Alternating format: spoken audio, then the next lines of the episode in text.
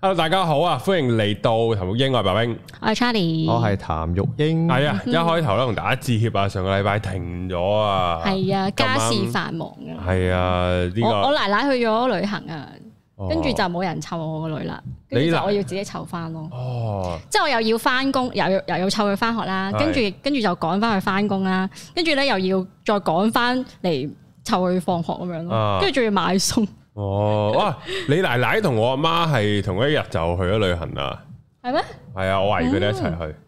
哦，團友 嚟㗎，姊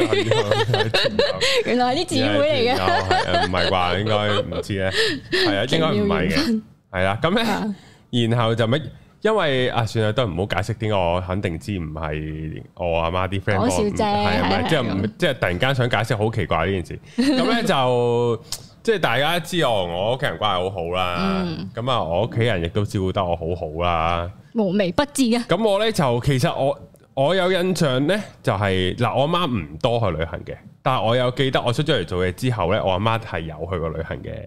但係咧就我冇乜印象㗎前幾次。即係可能係都係翻工啊，然後咪夜晚餐飯自己食咯。但係佢唔係出好耐啊，即係佢唔係去哦都好係耐一個啊禮拜嗰啲啫，一個禮拜嗰即啲係又未到成個月嘅。嗯咁我就但係今次咧就有 feel 多少少，嗯因為咧同時間我病咗，即係我阿呃媽禮誒誒禮拜二去咗旅行，我禮拜三就病啦。哦咁、然後咧呢、個就真係叫做比較難忘先嘅經驗啊，就係、病咗冇冇人照顧冇人照顧啊，仲要冇阿媽唔係其實係變咗係我阿爸照 顧，係啊，嗯咁你阿爸點樣照顧你啊？我阿爸嘅照顧就係、其實佢同我阿媽嘅職能咧係完全重疊嘅，除咗係佢唔識煮嘢食，嗯嗯嗯。而佢呢，但係呢個係最重要嗰個位啦，係係係喺病咗嚟講，伙食啊，伙係啦食最重要。我作為一個老豆，如果見到個仔咁樣病咗喺度，要我照顧佢，我真係應該碾死佢。其實。自己搞掂啊！咁大個其人，實又咁講，我又唔使我爸媽照顧嘅，即使我病咗，即係佢唔煲，嗯即係我記得上兩次病到我都冇話要煲粥或者乜鬼，即係都冇嘅。嗯，純粹就係、咁，我食嘢咪，因為同埋再煩啲呢，係我又想，即係我又唔想食垃圾。跟住其實你可以就咁 full panda 外賣翻屋企啫嘛，屌有幾撚難啫！我即係我有病到，我都仲可以繼續拍片剪片，禮拜五係都仲可以做直播。係我係完全自理到嘅，係純粹咁啱又病，即係咁啱係叫病咗，然後呢就又即但係係阿媽唔係身邊嗰種心係靈啦上面嘅同埋我好想飲湯啊，唔知點解，啊因為病咗呢，你唔想食嘢，嗯但係你係想飲啲流質嘅係啦係食啦，物。冇錯。咁呢，即係或者食下湯渣啊，咁啊舒服啲啊嘛。嗯咁然後呢就冇啊，之後呢就我阿爸就滾湯啦。其實滾湯都好嘅，即係都好飲嘅。嗯，咁但係就即係就好掛住阿媽煲湯啊，嗯即刻嗰個希望我要爸掛住唔好媽媽的味道啊。係啦，真係幸福。咁樣咯， 咁所以就誒係冇咩，即係呢同埋都冇咩嘅，冇乜特別太我特別。以前都試過咧，又係中學嗰陣時啦，跟住病咗，但我阿媽咧又係翻咗大陸嗰啲啊嘛，嗯跟住我覺得咧自己好似俾全世界遺棄咁咁樣，冇樣人咁樣冇人冇人煲粥俾我食啦，我跟屌！住原來你自個己你個女而家嗰 啲 drama 係遺傳你㗎，內心戲個啫內 心戲大個咗好啲嘅。係都中學噶咯喎，都中學噶咯喎。好大個喂，咁你嗰咯陣。時病咗嗰陣時個內心係脆弱啲噶嘛？ 喂，做咩鄙視我？咁 係 歧視，鄙視啊！唔係，我即刻又回想啊！如果我啲細路如果中學嘅時候一病喺度咿哇鬼叫嗯喺度喺度喺度無病呻，唔係即係喺度呻吟嘅時候，我應該會點對咧？佢話未死啊嘛，你未死翻身 啊！係冇扮嘢啊！呢班我又唔生會無病心人，咁咪但咯係我自己喺度碌喺張床度啊， 啊咁喺入邊嘅，即係自己個內心喺度。原來你個女係遺傳咗你㗎呢 part，有啲啲啦 confirm confirm confirm，係啊，唔之係後我因為我仔最近有病啊嘛。係咁佢病咧，我係即係我係點對佢咧？誒、打嘅，唔係都唔會嘅，即係但係如果譬如佢攤咗喺度死下死下咁樣咧，跟住係咁即係佢咳，其實係咁係咳啫。咁佢攤喺度死下死下咁攤喺度咧，我就會叫佢你起身喐下揾啲嘢做下啦。我話你攤喺度冇精神咁樣咧，就越咳得嚟仲越辛苦越嚟越進越嚟越 衰噶啦。我話你你揾啲嘢做下玩下咁樣，嗯，誒幫我踢佢起身做嘢咯。勞即係即係改揾嘢玩咯，即係可能揾嘢玩啊咁樣逼咯。佢病咗仲要勞改，係啊，因為我覺得咁攤喺度仲辛苦，即係一係你瞓覺嗯嗯。啊，唔係咁嘅攤喺度，百無聊賴咁樣啲啊僆個仔都能攤喺度咧，即係坐係好衰噶嘛，已經笪晒喺係度，跟住係咁 咳咧，好似即係好似好似就係思變咁樣。我就話：我話你咁樣啊係梗係，即係你咁樣有乜可能會好翻咧？係啊，嗰啲注意力集中咗喺啲痛苦上面。係咯，我話你揾啲其他做下，都係嘅。系呢、個呢、個今次小病嘅經驗都係幾有趣嘅。嗯，之後就诶，同、埋我啊，我發覺咗另一樣嘢，就係如果我識煮嘢食嘅話咧，我會係咁煮嘢食嘅。哦，即係呢個你會愛上呢個廚藝，但係你要誒自己有唔冇係嘗試下？就係今次就係啦，嗯即係今次咧就係我我咧將我即係將屋企有嘅嘢都煮嚟食啊，嗯，係即係本身屋企係冇乜嘢啦。嗯，即係啊唔阿媽去咗旅行冇人買餸，冇人補給啦啊個雪櫃係吉嘅，就冇嘢基本上㗎啦係啊，就係就係啲蛋同埋煙肉 啦。媽唔喺度，屋企又冇嘢噶啦。系係啊，啊，唔捻识自己買嘅，係啊，我我到最後滾湯咧，我本身諗住自己去買嘅，咁純粹就係我爸唔知臨翻工，唔知唔知唔知咁樣講開啲咩，之後咧我啊，之後咧就即係咁啱我阿媽即係翻到嚟冇耐之後，都有同我吹水都問啊，嗯，之後問話你點睇你阿爸照顧你啊咁樣，之後我話好煩啊， 佢仲煩過你嘅原來咁樣。哦，竟系然，啊，即係話使買早餐俾你食，啊唔使啦，唔使，唔係喎，真係買喎，可以，唔係 啊，真係唔使。餐蛋面啱唔啱 啊？唔使， 真係。話都唔使係啦啊，即，係發，即係話真係好啊就係咯。係啊，但係即係我我即係我我赫然發覺我阿爸煩過我阿媽，因為平 因為平時就阿媽 handle 咗啲嘢，咁阿爸就唔問啊嘛。但係原來當阿爸佢即係佢佢覺得佢 handle 嘅時候，佢就煩多勁多。唔係因為佢就係特登，因為佢就係 handle 呢幾日。係係。咁佢 handle 呢幾日，佢就即係又唔可以太差啊上嘛，心啲係啦，係所以就做多咗都會嘅。系啊，之後就本身我就諗住自己落百佳咧，佢咪有啲湯包乜鬼啊 p a 好晒一鳩抌落個煲度，咁我啲唔撚識煲仲要湯切，好晒係嘅，唔啊使煩。係啊，有埋咁調味料，係啊，咁我就本身諗住，唔係即係如果我我我會懷疑我連保鮮紙都唔撚拆， 偷連埋個 包裝掉，哦，唔係隔住熟嘅咧咩？你又一嘢掉落去咧，有啲包裝係有啲包裝係咩 噶嘛？係係嗰啲可以放入微波爐蒸嘅，啊我由呢個煲湯都得添啊，未去到咁啊你話諗啲水會滲入去，跟住隔住就出到啲味係啊出咯，我係揸出味，嚟，跟住飲出邊嗰啲，係啊，直接抌湯渣飲。出邊 嗰當湯包咁啲，跟住樣。湯渣熟咗，跟住剪開湯渣又 係啊倒埋出嚟食啊！係咯而家呢個科技唔係做到呢啲嘅咩？我就應該未低能到咁樣嘅。咁咧就咁我我咧純粹同我阿爸提起咋，嗯即係話啊陣間你出門口，我自己落百佳喺度買啲湯渣，自己試下煲湯啊。之後咁啊，我都仲有時間，我而家耐啦咁樣。我幫你買埋啦係啊，之後我爸幫我買 埋，即係搞到我連落街去百佳嘅機好會好啊，都冇你 阿爸，係啊，真係卅歲噶咯唔係我唔想噶， 即係我我係被喎，唔係呢個係雞先定蛋先嘅問題喎？呢個係即係嗰個嗰個。我真係提一提，我冇叫我，我從來完全冇叫我阿爸去買噶。我提起就係你出門口，我就落去百佳，啊我會自己搞噶啦。咁啊，好簡單嘅啫嗰啲。誒之後之後佢擔心我唔得啊， 系咯，即係佢又有病得咁嚴 重咩？我都我都話我剪到片啊，有時係咯，咪係咯，終於準時出片啦。係咯，啊準時出我都唔片。係瞓咗醫院，我都屋企係嚟啊，我睇 Netflix 過，你見 到我喎，系咯， 有呼吸係喎，啊，都唔話太病啫咁真樣。係係啊，就去到咁樣，所以大家知我中壞嘅有原因。係係咯，都係一個都係一個幾好嘅告戒嘅，啊，即係有阵时都係真係就會係咁樣噶，唔好對個小朋友咁好出嚟就會係咁嘅事情發生低，低地咁啊！ 大家見到我係啊啊！我我哋講下，其實今集咧，我哋講嘅 topic 咧係關於補習嘅，講學習學習啊補係咪習啊嗯咯，其中香港應該最多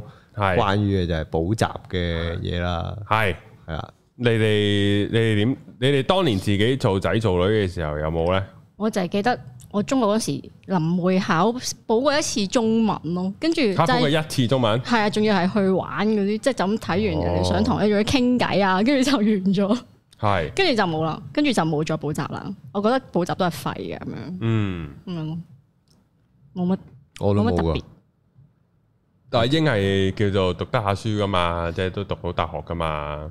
啊係嘅係嘅，係啊！但係你就完全冇補習嘅，冇啊。咁嗰啲咩應試技巧啊我唔係我補習，我係我之前有 share 過補習啲，我問屋企人攞補習錢係出去玩噶嘛，嗯，即係我係唔去交補習費跟住出去玩噶嘛，嗯咁啊又可以補習嘅時間又出咗去玩啦，嗯，係啦，又有錢啊嗯啦，玩嘅時間最有錢，哦係啦，即係更加好利用咯，黐緊線嘅，係冇俾人發現嘅。點發現啊？唔知啊，咁你阿媽會 check 咯，喂咁啊樣咁陪你去即係陪你去補習咯，即係佢又唔會問你攞單，佢都唔知我去邊度補係咯係咯係習咯，都唔知我去邊度補習。哦，有單嘅咩就咁掉低一嚿錢俾你就阿仔啊，你去補習啦咁係樣。啊，總咪之即係我問佢，我話啊誒誒誒誒有啲班想補習下我咁樣，啊咁我都好輕騎咯，你一班啫，哦嗯即係都冇好過分啊！喂，我補幾科喎咁啊，嗯，都冇呢啲。咁到最終咁考試都 OK，咁你嗰啲咩應試技巧啊、操 pass paper 嗰啲係自己嚟嘅。冇啊，咪所以考試咪衰咯，唔得咯，冇噶 呢，啲叫衰，係咯，衰啊，我都衰噶我。好似係呢啲有補習都搞唔掂，我係有咁啊，咁啊，即係客觀證明補習其實冇咩用。因為我係好咩㗎，我由中五開始有補嘅，之後中六七嘅又係有繼續有補啦。 係之後係都即係我係認真讀書同認真補習嗰啲嚟㗎，唔係去玩㗎，我係。嗯，但係都係麻麻地嘅啲成績，證明冇可能個智商有問題。我曾經有懷疑過係咪我弱智嘅咧咁樣，我已經我已經覺得好多人好蠢噶咯，唔通我都係好蠢咁樣。之後去到咧再大大下咧，咁啊喺以前同阿英同一間公司，即係喺呢個地獄做嘅時候咧，有陣時會有 intern 噶嘛。嗯之後我就覺得哇啲 intern 好撚蠢喎，佢哋唔係社會經驗，即係佢唔係咩，即係即係冇即係做嘢冇手尾啊，或者講嘢冇禮貌啊。喎系啊，佢哋唔係冇社會經驗喎，佢哋蠢喎，真係唔係講笑嗯，嘅哦咩喎。有啲仲讀大學好叻嗰啲噶啊嘛，即係佢哋個學歷好高啦，但係係啊係低能好蠢嘅咯，喎，做嘢嗰度已經唔係要佢社會經驗或者咩社交能力，唔係呢只嘅咯喎，係純粹智商就係你要理解真。係蠢呢個喎，高分低能仔，只可以用個蠢字形容嘅喎。係啊，會有呢啲嘢，所以我都唔知點好啊，即係都唔知點定位好啊冇噶，即係呢鬧個嘅人就係你咪對補習嘅嘅咩啦？嘅睇法。其實補習，我啊補習我都唔，如果冇嗱一嗱又咁講，如果冇補習咧，因為我唔係好中意喺學校度聽書啊。哦咁我就應該會成績再差啲，因為唯一聽書嘅地方都冇埋。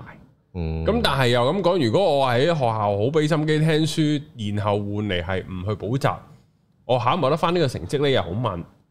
因為學校嗰啲唔係好教你點答卷咁樣嘅，嗯係啊嗯又搞到你好似都唔知點答好。但係當然可能做得多 past paper，自己 get 都要 get 到嘅係咯係咁咯樣，嗰陣時就狂俾人操 past 係 paper 咯咯，就所以覺得出去補習都好似冇乜用咁樣，所以就冇冇繼續補啦嗯。咁樣咯。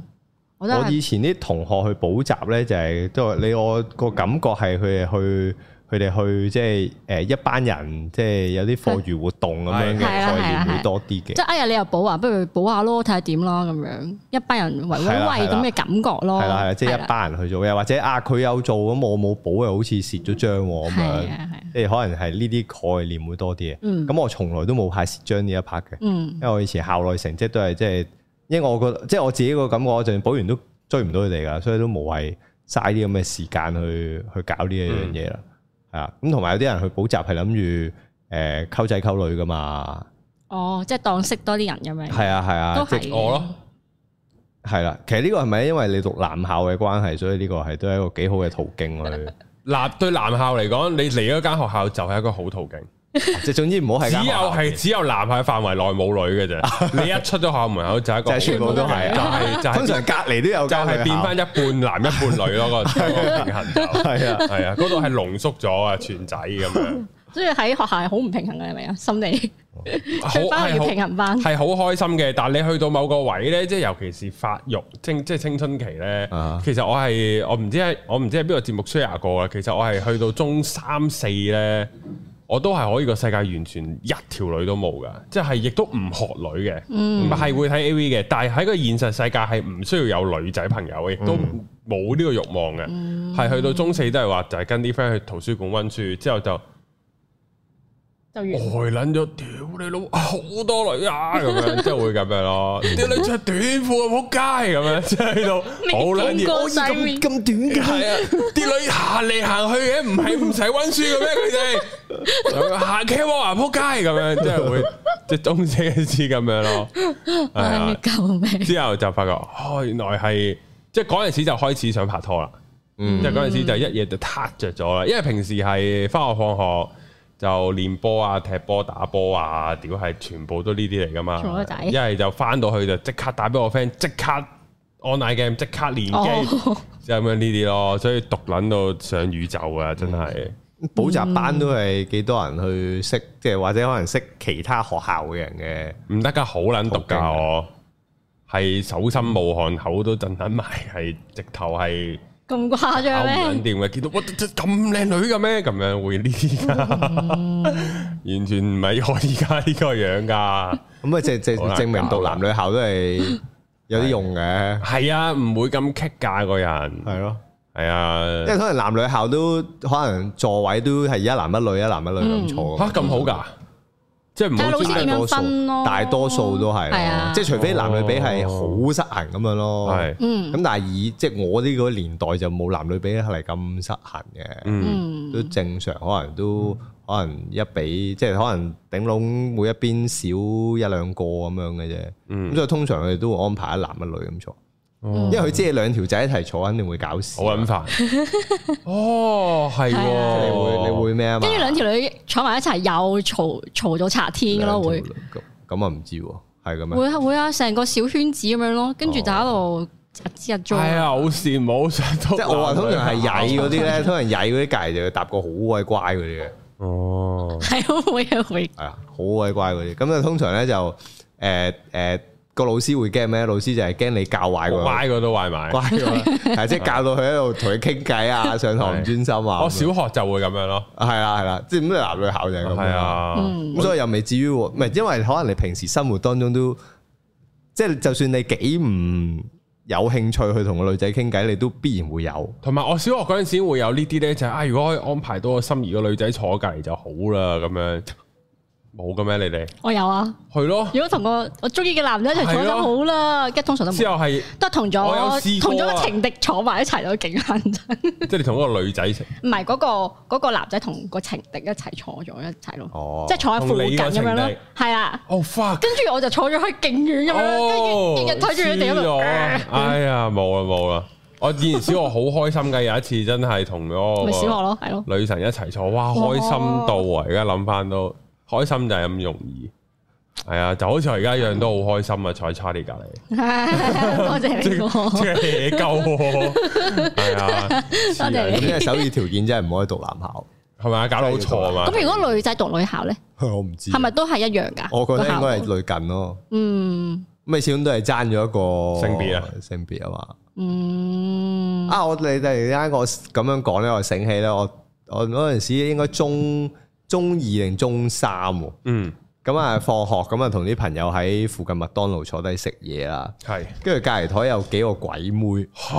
應該係大啲年係紀嘅。我諗可能可能差唔多，但係不過我哋樣好大嘅，都係着學校校服咯，即係係係着學校校服啊，唔係佢哋唔係着校校服 casual wear，但係應該都係學生嚟嘅嗯。跟住佢哋係會撩你傾偈咯，咁開心，係啊。咁主嗯動，系啊， 但系都嗱嗰我咧嗰個對話我就有少少驚啦，係啦，因為會唔會全全英文咁樣，唔係好識同佢講，哦哇！你試下中學有鬼妹撩我傾偈，我驚我。 哎你即刻走啊！哦即刻賴屎 啊，我冇咁樣走，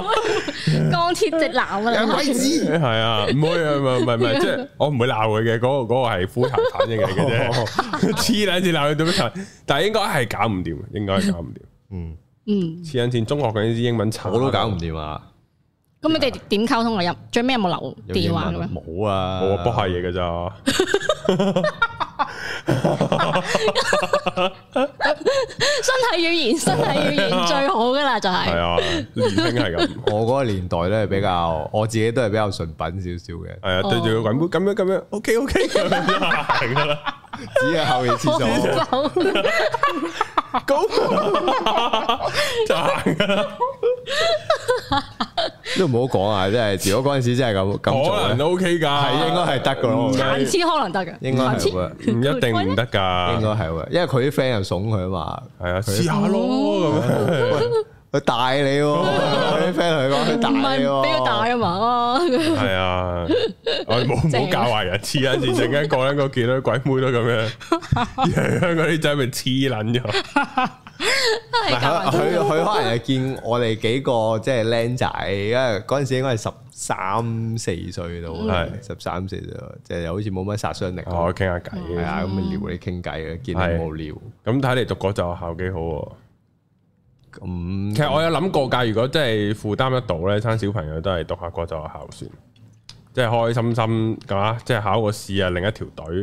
嗰我嗰日先同個唔知十七八歲嘅讀者傾偈啊，嗯仔嚟嘅。咁然後咧佢就話啊，誒、嗱，你哋以前讀 A F 啊嘛，因為佢咧又過咗英國讀書。佢話啊，我咧嚟緊都要考 A F 啊，好驚啊，應該好難啊，因為香港你哋話 A F 就深過 D S E 好多。即係話英國 A F 都係好撚鳩錢嘅啫喎，大佬喺香港我先咁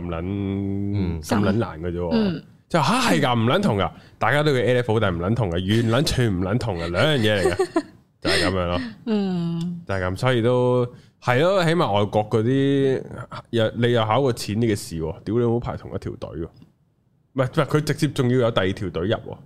哦即係佢哋可以 long jumpers 入翻香港大學㗎嘛，即係香港的大學，哦，係啊，係啊，係啊。呢啲就好似啲誒，即係你喺香港做唔掂啲品牌咧，你喺外國做完之後，跟住攞翻嚟係就咯，就好哇，好似馨香好多咁即樣。刻係搞掂晒啦成件事，即係你到最終發覺，咦，你好似就係用啲學費嚟換咗佢咁樣咯，即係你好似你唔使錢，或者你俾好平好平嘅錢，你就考呢個試，嗯係不過就考餐死讀餐死咁樣，然後可能你課金課唔知啊嗰啲外國嗰啲學費幾多啊，或者讀國際校我唔知啊，可能你課翻一一二百萬啦，嗯咁你考個淺啲嘅試，咁你又易啲入咁樣咯。都係㗎。咁然後大家做同學，之後仲要喎，仲要有優越感喎。啊，你點樣入嚟嗯浸㗎？過鹹水，我唔係考 A F 入嚟㗎，我係考英國個試嘅啫喎。咁樣咁樣，回外國回高級流啲翻嚟啊！係啊，回流㗎，我佢係好有興趣啊！點解你回流翻嚟嘅咁啊？即係 仲仲好馨香啲咁啊嘛？係啊，冇啊，想視察下民情咯，咁樣。嗯，體驗下人生。咁但係我仔都冇翻過香港，香港人嚟㗎嘛，咁樣。嗯翻嚟睇下咯係，啊，啲人成日講旺角好有趣㗎，我專登第一日翻香港就去咗旺角啦。睇下有咩機會咯，翻嚟係嘛？所以就好似咁樣係個定係個世界係咪不嬲都係咁運行？但係有陣時好似啲人翻嚟咧，好似外國撈唔掂先會翻嚟咁樣咯。嚇、啊我冇咁諗過喎。唔係即係碧咸嚟香港，我唔會覺得佢英國撈唔掂啊咁人哋已經係可能已經係有成就咁嗰啲啊嘛，咁都係可以喺外國可以可以好好唔掂㗎。近排咧，同個 friend 吹開水啊，講開一個好有趣嘅話題啊，就嗯係講咧呢啲港，即係你回流，你外國回流就係型啫。如果你係嗰啲大陸讀書好撚勁嗰啲嚟咗香港咧，嗰啲叫港漂啊嘛，即嗯係漂鳩過嚟香港咁樣嘛。嗰即係喺度討論嘅時候咧，話嗰啲咧先至係最愛香港嘅。之後唔明啊，點解啊咁樣？即係嗱，你香港土生土長嗰啲，你可以躺平啊、掹柒啊，你好撚多嘢啦。即係即係可能你見盡好多嘢都費緊事搞啦，唉唔撚煩啦咁樣。咁然後咧，你上咗岸嗰啲香港人咧，即係何君瑤呢啲歲數嗰啲咧，佢哋、一心就諗住翻大學發展又好，即係佢用佢已經有嘅社會地位揾錢，佢都唔會同你搏㗎啦喺香港。咁然後咩人會喺香港搏咧？原來係港漂。即係佢哋翻翻上海、北京就冇鳩人理佢嘅，但係佢哋香港咧就係港漂啊，又乜撚柒啊，咁咁起碼你可以即係同到即係識多好多人啊，你可以同邊個邊個食飯啊。佢哋翻翻大陸係完全唔會有呢個機遇嘅，所以咧佢哋反而會喺香港度搏，原來到最終係靠係港漂，會喺香港度拼搏。哇，真係慘啊啲港漂！ 呢個係一個好呢個係一個好有趣嘅社會現象。咁呢呢個世界都係咁啦，即係人即係人在外地嘅，自然係會上心啲人同咩啲嘅，即係你本地人永遠都係嗯係係會弱啲嘅。覺得慣咗啊嘛，全部都好係啊似英份咁樣就之後咧係有一個好好似好合，即係好好理所當然。同呢件事好一一樣都好 make sense 嘅歷史係有發生過嘅，就係嗰陣時咧，即係美國獨立之前啊，喺英國管理噶嘛，咁有啲英國人過係過咗去美國太耐咧，佢翻翻英國咧，啲英國人都唔係好當佢係英國人啊。其實你喺美國度撈，你喺美國啦，你翻嚟學習咩咁樣？咁然後即係慢慢咧就喺。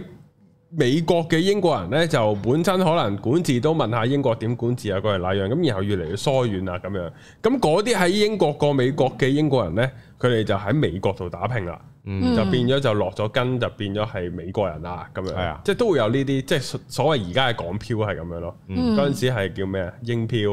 漂撚咗去美 國，唔係唔係係美漂漂啊美漂漂撚咗去美國，即係有呢啲咯。但我哋唔好炒開咁遠，我哋講翻即係呢個讀書先，嗯補習先。如果阿喬喬話要補習，你俾唔俾佢補啊？如果佢主動話啊阿媽，我要補習啦，啲科好似唔得喎，咁都會俾佢。俾佢而家有冇補噶？啊！佢近排佢好有三個目標明確，佢同我講，係佢話阿 Mia，我咧嚟緊咧要學三樣嘢，第一樣就係跳舞，第二樣就係游水，第三樣就係彈琴咁樣咯。佢講講到明，講咗幾幾日咯。跟住啊，好啦好啦，幫你揾下啲有啲咩班報啦咁樣。嗯，啊，講起呢個咧，我又突然間醒起啊！我咧前排咧睇睇 U Facebook 定唔知 YouTube 咧定 IG 睇到啲短片咧，有個小朋友咧，佢咧就誒、呃即係佢咧自己 mixing 啊，去 rap 啊，但係嗰個細路係我諗五六歲啩，嗯即係小一嘅嗰啲歲數嚟嘅。之後佢咧就攞個 iPad 就錄咧就錄嗰啲誒誒，佢、咧就歌。詞刷牙嘅聲，刷刷刷刷刷咁嘅聲，哦之後咧就攞個吸管咧就吸住張台，卜一聲咁我佢知佢又錄即係唔咗，同嘅聲 mix 啊又係啦，用唔同嘅聲，然後咧佢就攞撚咗佢老豆部電腦，然後嗯咧就將啲聲咧就用個 iPad 錄錄，然之後咧就射晒上部電腦度，就再 擺落嗰個混音軟件度，嗯然後咧就整撚咗個 beat 出嚟。就後面有啲嘢刷刷刷刷刷，之後 beat beat，即係即係即係 boom boom boom boom boom boom boom，咁佢就整咗個 beat 出嚟，之後佢就自己 rap 埋，因為咧佢全部嘢都用牙刷同埋用廁所嘅整嘅，嗯即係首歌又唔知隔硬刷牙定唔知乜刷喺度 rap 撚咗刷牙出嚟嗯嘅，好撚其實好撚勁，啊好完整嘅佢成個作已經係一首歌嚟曲，啦， 係啊係真係一首歌嚟可以嘅。出版啦已經。 係啊，即係你要覺得，屌你一個五六歲細路，即係起，即係起碼我完全唔識先啦。嗯但我覺得我要學都起碼都要花時間啦，去 handle 嗰個軟嗯件咁樣。即係佢係完全砌晒所有嘢出嚟嘅。咁我咧就 send 咗俾啲 friend 啦。咁我其中一個 friend 咧就話：，屌你老母！就係咁啫嘛，即係嗰個細路對嗰樣嘢有興趣，使啊撚你教咩？使撚 你夠熱情就得㗎啦。係啊，使撚你督住佢個頭去學係咩啊咁樣咯？係啊，所以都係以佢興趣為先先咯。嗯即係佢唔冇興趣，督佢即係逼佢讀，佢都嗯，佢都唔會理你嘅。係啊而家同埋而家啲小朋友好有主見，我覺得即係唔唔會俾你點嘅，呃都唔會俾你呃到咯。係啊，咁樣咯。我覺得係個興趣同埋嗰個天分，嗯即係你冇嗰樣嘢，啊真係冇嗰樣嘢。我早排就係唔知睇咩，都唔係早排，早兩日喺 YouTube 度，咪喺 Facebook 啊，無端彈咗好耐冇碌 Facebook，無端彈咗個咧，誒、台灣啊嘛，誒佢哋係幼稚園大班，即係同我仔一樣大，嗯係啊。嗯，落去喺度的波，的到我下今日破咗紀錄啊，破咗自己紀錄啦，的波左右腳的波的到一百四十四下，哇，咁撚飛！跟住我心諗我仔一腳都踢唔到喎，即係你呢啲就你逼咁我逼佢根本就冇得逼，即係呢個係啊係興趣加佢天分加佢，即係有冇嗰個能力啊？嗯，即即係冇就係冇咯。嗯係 即係我你睇到梗係好癲啦，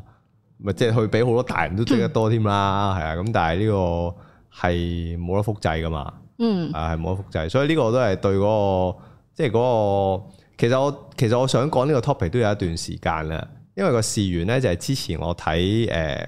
是當真之前咪出咗啲片考啊講試考試嘅。 ，E S M 真係嘅。係啦，咁我就真係嘅睇第一集，咁我就睇第一集，因為嗰陣時係諗緊移民啲教育嗰啲嘢嘅時候，咁啊嗯，無端嗰日嗰晚有少少時間咁啊睇啦。咁我好深刻就係因為佢講教育啦，嗯咁啊講誒誒，即係而家唔而家係咪叫會考？唔係叫會考啦啊嘢先。 ，D S 嚇 E ，DSE 即係冇中文嘅，得 DSE 嘅啫，係咪㗎？唔知咩咩咩咩文憑憑咯。哦哦係哦啊哦，OK，係啦，咁跟住就誒，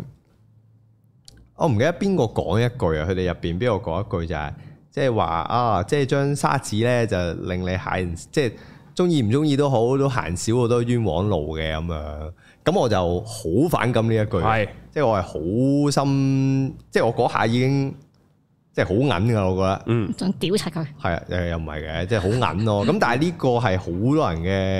嘅諗法嚟 噶嘛，係啊，亦都係好多時候唔想讀書嘅時候，都有硬係會有啲咁嘅聲音話俾你聽噶嘛。嗯啊，即係啊幾文唔中意都好，咁攞張沙紙，即係就算讀一科你唔中意嘅科，啊攞張沙紙出嚟都行少好多冤枉路㗎咁樣。嗯咁我覺得好銀嘅就係、喂攞張沙紙嘅時間都已經行咗好多冤枉路㗎咯喎。已經係要啦，係啊，即係尤其是出嚟做嘢嘅時候，就更加即係當年哇為錢至上嘅工作嘅時候，就更加覺得戇居添啦。讀大學根本就係係咪幾多哦冇讀大學嘅嘅朋友啊？你以為佢戇戇居居咁樣？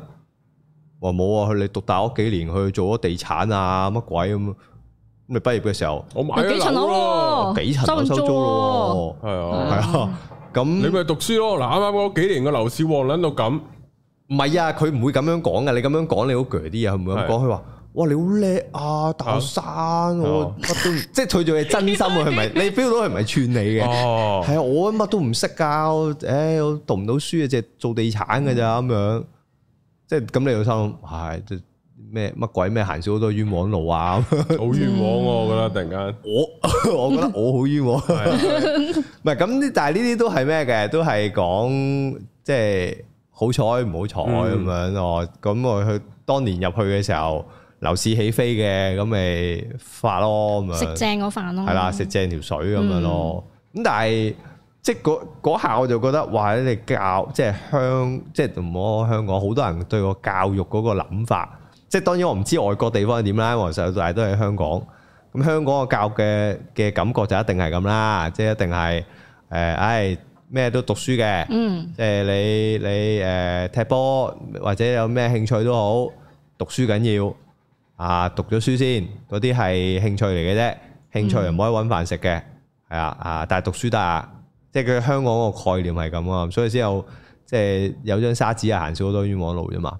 係啊，咁即係嗰下我就覺得、啊，我都真係唔係好夾呢個香港嘅教育文化啦，因為真係我非常之唔認同呢一 part 嗰個咩咁你帶翻去頭先就係其實。呢個世界有個小朋友好多興趣噶嘛，係咁啊九成九嘅興趣都唔係讀書嘅，即係或者唔係讀嗰啲科咯，唔係學術嗰方面咯？誒、又或者咁講，就算佢細個嘅時候幾中意都好，我覺得喺香港嘅教育文化，佢讀下讀下之後，佢都應該好快會唔中意咯，即係佢可能好中意計數嘅，嗯，但係我可以預期佢大咗之後，應該都唔會對數學科特別有興趣咯。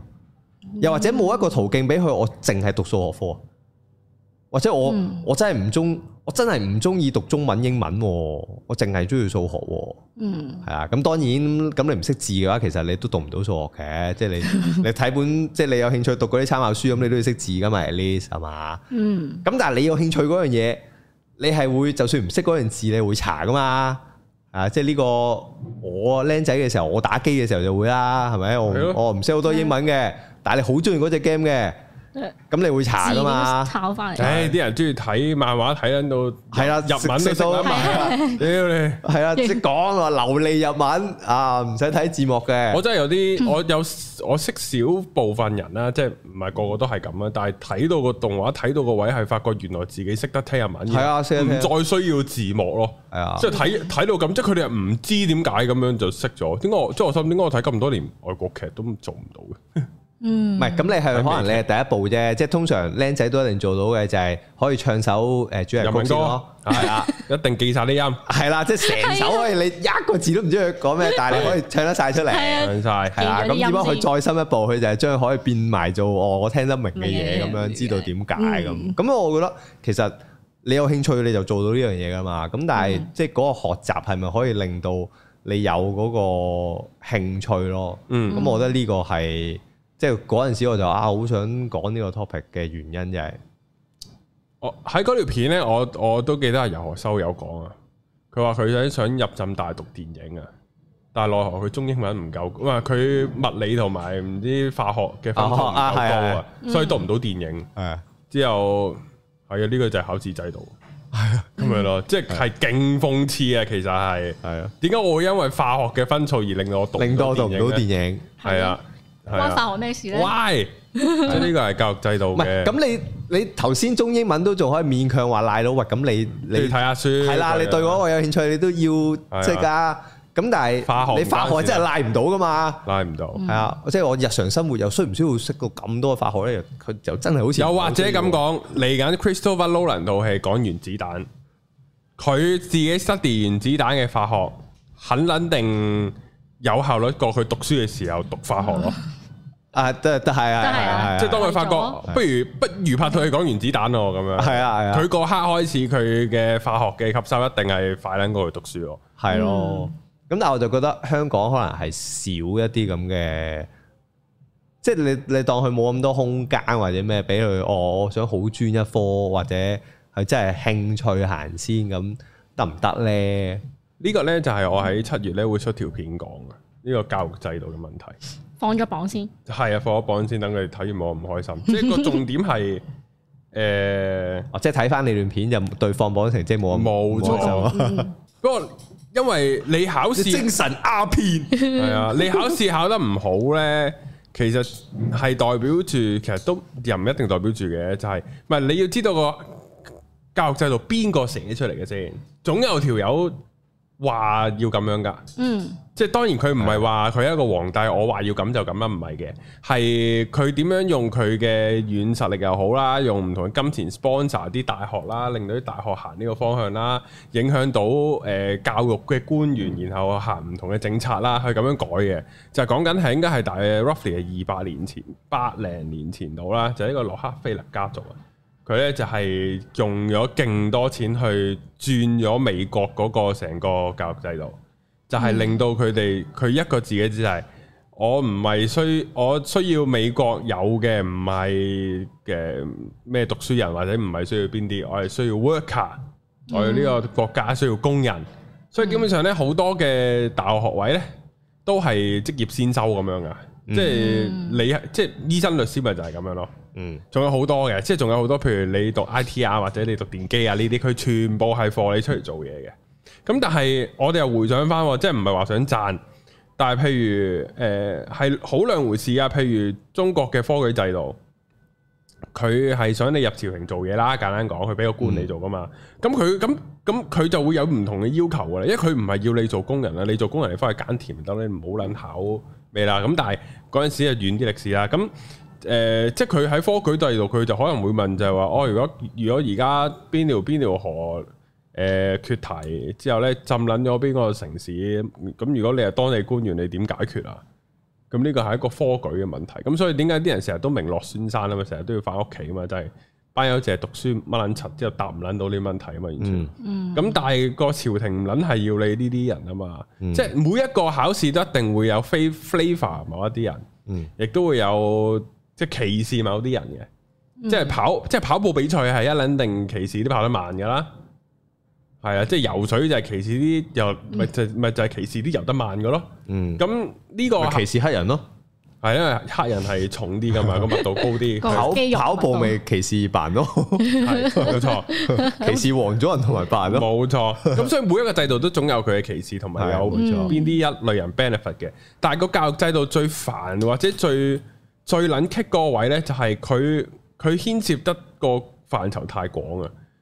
變相嗯呢，就係、喂，咁我唔跑步，我咪游水咯，我唔游水咪跳高咯，我唔跳高咪跳遠咯咁樣。但係變相呢，但係一個教育制度呢，你就好難可以，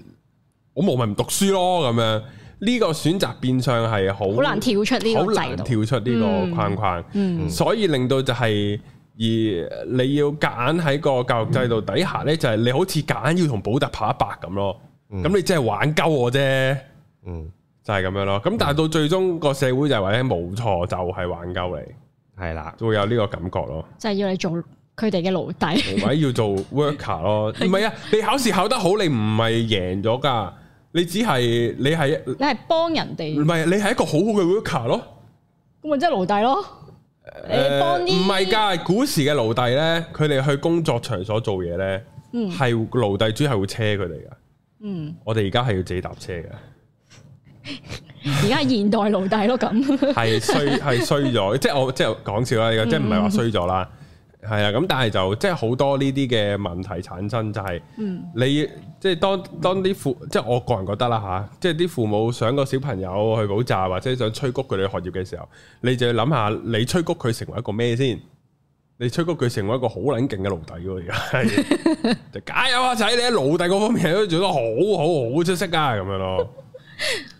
係啊所以就係從從小，我覺得要同佢揾翻個目標，即係唔好話即係人云亦云啦，就要做呢樣做嗰樣，咩咩師咩咩師咁樣咯。係啊係啊，嗯，難度高㗎，但係呢個我都係覺得即係即係我我阿爸阿媽嗰代，哦想我呢一代讀大學，咁我都理解啊，因為哦即係可能佢哋即係佢哋冇嘅，嗯啊或者佢哋當年我入到大學就係好好噶啦咁樣，咁佢要求下一代咁樣咁，我覺得都誒都都算合理啦。合理合理，咁我就會覺得啊，其實到到我哋呢一代，咁你已經知道其實即係讀完讀完大學出嚟係冇乜分別啦。誒、嗯，呃即係亦都即係點講啊？誒、即係總之呢個概念啦。咁你就未必會逼下一代去去做同樣嘅嘢㗎啦嘛，應該。嗯，但係咧唔係喎，即係我我老婆喺媽媽 group 嗰啲咧啊，即係有我都陣係時㗎 share 咧，係啊，哇，好似係上一個年代啲人嚟咁樣喎。仲係咦，仲係上即一係個明年明好代，似好後生㗎啦，跟住話啊，我都係我諗住我女入間誒名校，係啦，咁啊名校出嚟，跟住誒做誒、呃、醫生咁啊，啊揾誒誒誒四五萬蚊一個月，咁啊我覺得我功德圓滿㗎啦，咁樣即係呢個咁嘅概念，我諗仲係哇嗰個思維，係咯，咁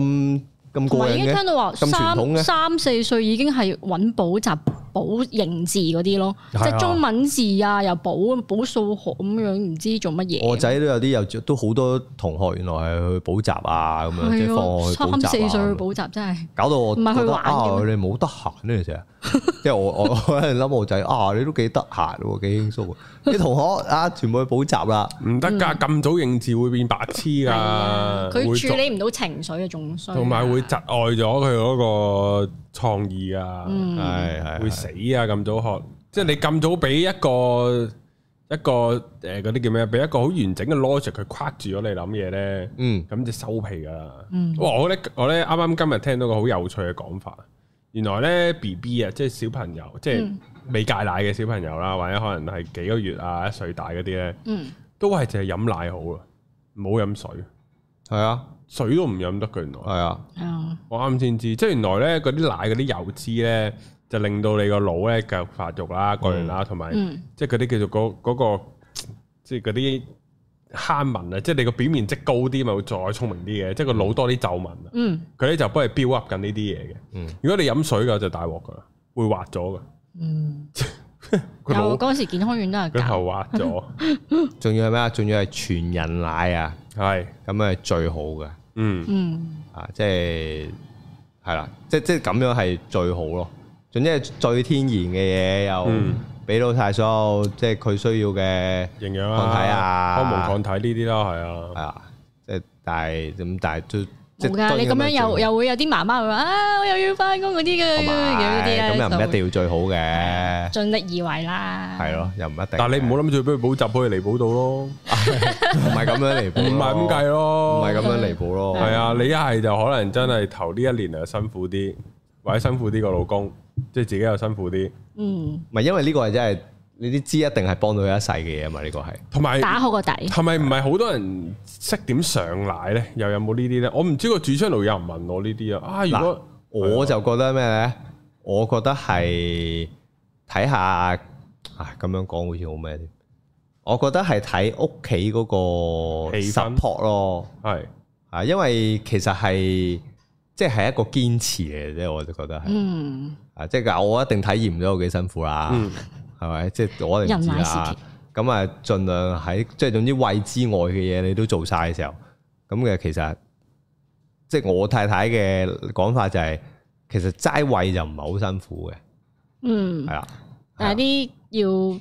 補奶上奶嘅嘢就一定要有人 support 咯，佢唔係啦係點顧到咁多嘢，係啦係啦，即係但係佢就一定冇可能顧，即係如果咧佢就係專心做一樣嘢嘅話，佢今日都有講，咪早幾日先講話誒睇翻，即係譬如生完第一個同第二個嘅時候，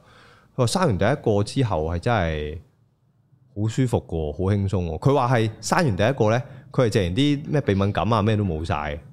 哦，咁咪真係坐月坐得好啊，係啊，我啊話所以所以我話梗係啦，嗯你老公坐喺度咁耐，兩年係啦，即係即係嗯 就係即癲嗰隻係啦，要咁樣啊落即家係證明係大有嗌幫助咯。係咯，即係證明我幫，唔係咁佢都話咧坐第二個嘅時候就爭好遠啊咁樣，咁我話咁樣梗係啦，我第一個喺度嗯，都冇，你都冇咁舒服啦，所有嘢都係咪？即係你第一餐湊第一個，你又可以想早啲瞓就早啲瞓，有兩個喺度你又唔可以啦，同埋係咪都都補得好咯？係咪？應該係坐月嘅時候，係啊因，為係可以 reset 個咩㗎，可以係啊係 reset 啊個人㗎。嗯當 reset 哦咁樣咯，人生從來你有冇嘢想 reset 啊？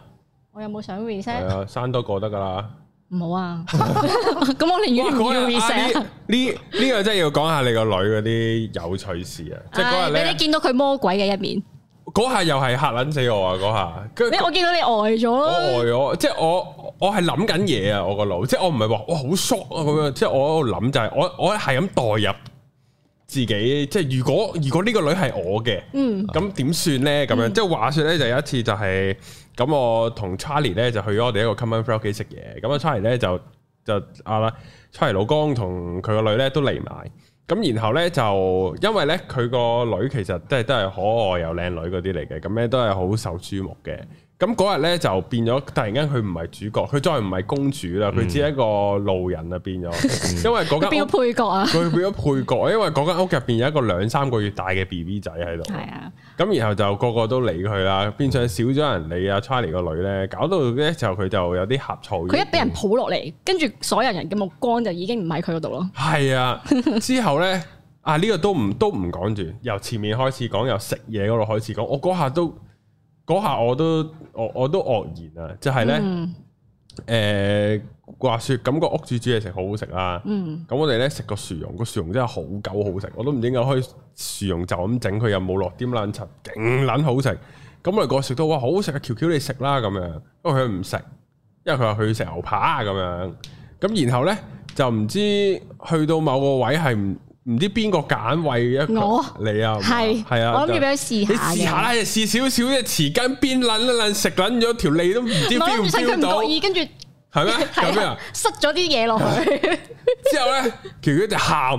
喊到扑街，仲要係即係唔係即係收唔到聲即。係我唔係話佢扑街，即係佢喊得好勁係啊，啊喊得哇勁到之後就哇要去到咁誇張咩？之後咧去到個個牛扒嚟到啦，佢真係食啦，咁然後佢就唔喊啦，唔係因為佢咧，我都要幫佢即係辯護嘅係辯護一下係嘅，因為佢係好有自己主見，同埋好有自己先後次序嘅。係唔知係咪俾我佢 train 到咁樣佢咧？一定要食牛扒先，所以牛扒之前乜撚都因唔為食，因為啊屋主佢攞佢係攞個牛扒出嚟，佢已經係喺廚房攞出嚟嗰陣時咧，我個女已經係喺個望嗰個眼光已經停留咗嗰個牛扒牛扒啦哦度，跟住擺入去嗰個叫咩嗰個誒焗焗爐爐咯，跟住已經係望住啦，跟住唉食得未啊食得未啊咁樣，死已經成日咁樣問啦，咁我驚佢肚餓啊嘛，咁諗住個薯蓉嚟咗先，咁俾佢食下咁樣啦，點知佢唔肯喎，啊不過我都知賴嘢啦，即係係已經擾亂咗佢次序咁樣啦，擾亂跟次住序就揦嘢，係啊，跟住就喊到癲咗咯，係啦。咁呢個我已經第一個第一個就係咁，如果我第三個係咁撚有原則，即係究竟係我即係我嘅日常生活令到佢咁有原則，然後好似自食咗個惡果咁樣啦。就嗯係啊，如果佢天生係個性格，即係如果性格係咁，我好難搞啊，真係好撚串喎條女，即係咁樣。但係咁樣，我覺得佢唔會人雲亦雲先咯，即係起碼保留住自己個性。呢、個我都係我都欣賞係嘅。都不過係係嘅，不過係喺即係咁多人面前，嗯我就有啲尷尬唔係咁其實啫。冇係啊我細路都係咁噶啦，係？嘛？梗係係我啊啦，唔知，因為因為我好少咁咁樣接觸細路啊。個細路都係咁啊。即係我就其實都唔尷尬嘅，即係冇人會話佢或者冇人會咩嘅，即係。但係個，媽媽就會覺得尷尬嘅，其我實哦試下因為我會嘈到好多人。我哦試下唔尷尬啦。佢係尖叫嗰只，哦，係啊，係啊，佢係去咗一 個就嚟失控就嚟你攞塊鏡照住佢咧，就嗯伸咗另一隻嘢出嚟㗎，你可以驅趕嘅你度驅魔咁樣嘅，係啊，係啊，就彈咗另一隻嘢出嚟咯，係係啊啊，即係咁樣。咁咁然後咧，去到就係誒咁啊個 B B 仔抱落嚟，即係食完飯㗎啦已嗯經個 B B 仔抱落嚟。咁咧個個都玩佢，即係玩嗰個手抱 B B，嗯就冇人理阿喬喬乜滯。咁嗯佢已經咧就咁啊係大鑊啦，太撚喎，我唔 係即太係我喎其實我有專登望下佢個反應嘅，即係我好好奇。嗯，之後咧，佢咧就已經進入咗一個佢嗰個誒，即係內心獨白緊嗰個 mode 啊。內心小劇場係開始出現，唉，今日我嚟到呢度，其實已經冇人再追我啦。其實呢個世界已經逐步離我而去，即係佢個內心就係咁獨白呢俾人啲，遺棄啊俾啦，人遺俾人棄遺棄係啊，仍然但係但係好可怕嘅，俾人遺棄。咁然後去到某個位咧，佢就自己瑟縮一角喺個 sofa 度，開始唔知想啜泣定醖釀緊啲情緒噶啦。咁佢啊，咁佢老豆又有過去氹佢啦，又唔知乜柒啦，咁樣又搞下搞下，又玩下玩下咁樣啦。去到某一個位咧，我都知爆噶啦嗰個位。我但係我我我其實我好我好期待嗰嗰一刻 你嘅。 睇住好我，奇怪你睇住我哋就係 Charlie 幾 啊時抱嗰個 B B，一抱就扑街噶啦，我都知即係 你知 但我又想睇下佢 反應。系 啊，其實全世界都係想睇你個女反應，包括超 Charlie 撚。化咗佢，之後咧，個個都玩過個 B B 都抱下又剩啊，瞓埋啦個 B B 唔知點幾 round 噶啦。之後咧就去到某個位咧就係诶阿阿豆咧就遞個 B B 俾阿 Charlie。係啊啦，咁我咁我嗰刻咧我就唔係望住嗰度，我咧就望住阿喬喬，我望阿喬喬已經成泡眼淚咧，準備好蓄勢待發噶啦。 阿 Charlie 一掂就一掂就喂就喊。係超勁，係咪超勁？之後我好深刻 Charlie 講嗰句咩啊？我唔知 Charlie 咪諗咗成晚嘅，佢對佢對住喬喬講：你要係話要個細佬， 我度咁撚錢，係就我目的啦。似啊！又話要細佬， 順便俾埋佢老豆見 係下，啊，抱一抱啊，喊到咁啊，要乜鬼 啊？咁樣黐撚線，笑到仆街啊！嗰刻，好啊，跟住佢阿爸勁惡意講：你唔你唔係同我講話想要個細佬嘅咩？ 做乜有呢個反應哇！即系㗎？我就見你老，即係其實你老公係嗰啲已經勁有愛心、勁有耐性嗰啲，其實即係即係在我嘅角度，佢係有有耐性、有細心。係之後咧就係咁喺度氹你你個女，都唔得係咁喺度氹佢，即係佢係有人氹下咁樣又成嗰啲咯。即係我就覺得佢係要我抱翻佢啦，跟住之後係啊就全最後程要我抱啦，係啊，之後佢就開唔心俾我返掂其他嘢。係，之後就覺得唉，好好頭痛啦啊 咁樣啦，見到呢個畫 面。阿英有冇呢啲經驗啊？日日都係噶啦，我有個細妹噶嘛，我大仔，啊哦，即係都會咁樣呷醋嘅。唉，梗係會啦，咁點日算啊？日都爭風呷醋，唉，真係頭痕。冇啊，慢慢咪冇咯，嗯，慢慢就冇咯幾，時先好翻啲咧？幾時咪仲未啊？仲未？ 你當冇咗啦？幾多歲你話啊？好翻 啦嘛？幾多歲啊？係咯你話冇嘢，唉，係咁啊，細佬。咁會點啊？譬如你抱一個女玩，佢又嬲爆爆咁喺隔離。唔啊？咁佢咪佢咪玩完之後，佢咪到佢咯。哦，即係哦佢知道有得倒翻佢，佢就冇嘢嘅。唔係啊，咁跟住冇噶啦，咁你跟住冇得停噶啦，你明唔明啊？跟住到阿哥玩完之後，跟住 阿妹到阿妹咯，阿係，妹玩完就到阿哥咯，玩我個嘅個咋 玩，你咯，玩我嘅咋，係哇！點解要停止呢個 loop 啊？我停咯，我唔得啦，我真係瞓低啦。係咁你咪瞓低停啊？係佢兩個騎上嚟咯，啊哦，咁都開心嘅，我都呢啲嗯唔都係即係你過癮嘅個人咯。咁但係爭就一定爭啊，即係我一個攬住阿媽，另外一個又要衝埋去喺度攝啊，揾啲腳喺度攝落去中 間啊，揾啲手啊，個阿哥啊擁開個妹啊，嗰個妹啊大叫啊，啊唔好搞我咁樣嗰啲。係啊，即係咁一定嘔㗎啦。嗯但係就冇嗰啲，即係你話抱大喊就誒啱啱開始嘅時候一定嘔㗎啦。嗯因為個大仔都唔慣有個細嘅喺度啊嘛。嗯，咁但係就而家冇咩咯，不過就會咁樣爭咯，即係嗰啲手腳喺度叉嚟叉去，啲腳喺度叉嚟叉去，好咁樣似爭好似等等角球咁喎， 係係啊，喺度爭位 啊咁樣，喺度推啊，可以插水啊！啊。嚇咁你又唔好諗住借個大嘅蝦個細喎，個細都好醒喎。係嗯個細少少嘢就大叫噶咯，嗯，係啊，即係好似少少嘢就投訴咧，啊嗰下我啊咁樣，糾跟住正係啊，跟住就糾正跟住就等阿爸阿媽嚟，跟住睇下邊個謝阿哥咁樣，係啊，好鬼古惑噶，咁你總會見到一個迪亞哥哥斯搭對住尼馬喎，好撚煩喎，咁樣兩個係啊，唔係咁咪由佢 哋咯，由佢哋咯，但係咧都有啲時間咧就兩個好温馨咁喺度玩嘅，即係即係呢啲時間少啲咯，總會發即係會 你即梗係啦係你唔喺度，即係你哋唔喺度，或者個距離遠少少，佢兩個就會玩得 close 啲。都唔係嘅一時即係時都唔係嘅嘅啫，即係突然之間可能咁你阿哥都睇心情啊嘛。嗯， 即係你諗下，佢對你都睇心情啦，佢對住個阿妹有乜可能唔睇心情啊？咁阿妹又會睇心情噶嘛？係啊，阿妹好得意噶，啊可以叫阿爸阿媽抱，跟住阿哥就話啊我抱下你啦，咁樣佢就嗯唔好，咁佢就擰住面咁就走咁樣。係啊但係但係跟住阿哥冇嘢做嘅時候咧，就行埋去叫阿哥抱咯。嗯，誒，即係細路嘅，又係咁樣，所以即係就佢咁啱兩個 check，即係嗰個 frequency 都啱嘅時候，咪可能坐喺度， frequency 阿哥同佢喺度睇下 書啊，咁佢又好專心坐低喺度，嗯跟住兩個喺度笑劇嘅聲啊，喺度講啲好，你都唔知你講咩嘅時候喺度笑劇嘅跟住聲啊，兩個都揾個重撥喺個頭度哼 下，哼撚到佢兩個或者木魚係啊，咪咪哼到佢兩個嗰個冇嗰嗰個第一輪啊，個嗰個差唔多，即係佢哋嗰個頻率差 唔多，佢哋可以坐低玩下你兩個咁樣咯。但係好嘅，我覺得即係有啲咁嘅爭寵嘅經驗係好啲嗯嗯嘅，即係你咁你平時冇嘅時候咧，咁佢一有嗰個嗰個反應就一定大㗎啦。嗯，咁點樣可以令到我反應冇咁嗯大咧？就係、多啲多啲咁嘅時間嘅時候，咪、即係個反應會好啲嗯麻木咯咗係咪啊？係 啊，咁但係你冇機會即係學呢樣嘢噶嘛，適應呢樣嘢噶嘛。即係你學校首先一定唔會啦，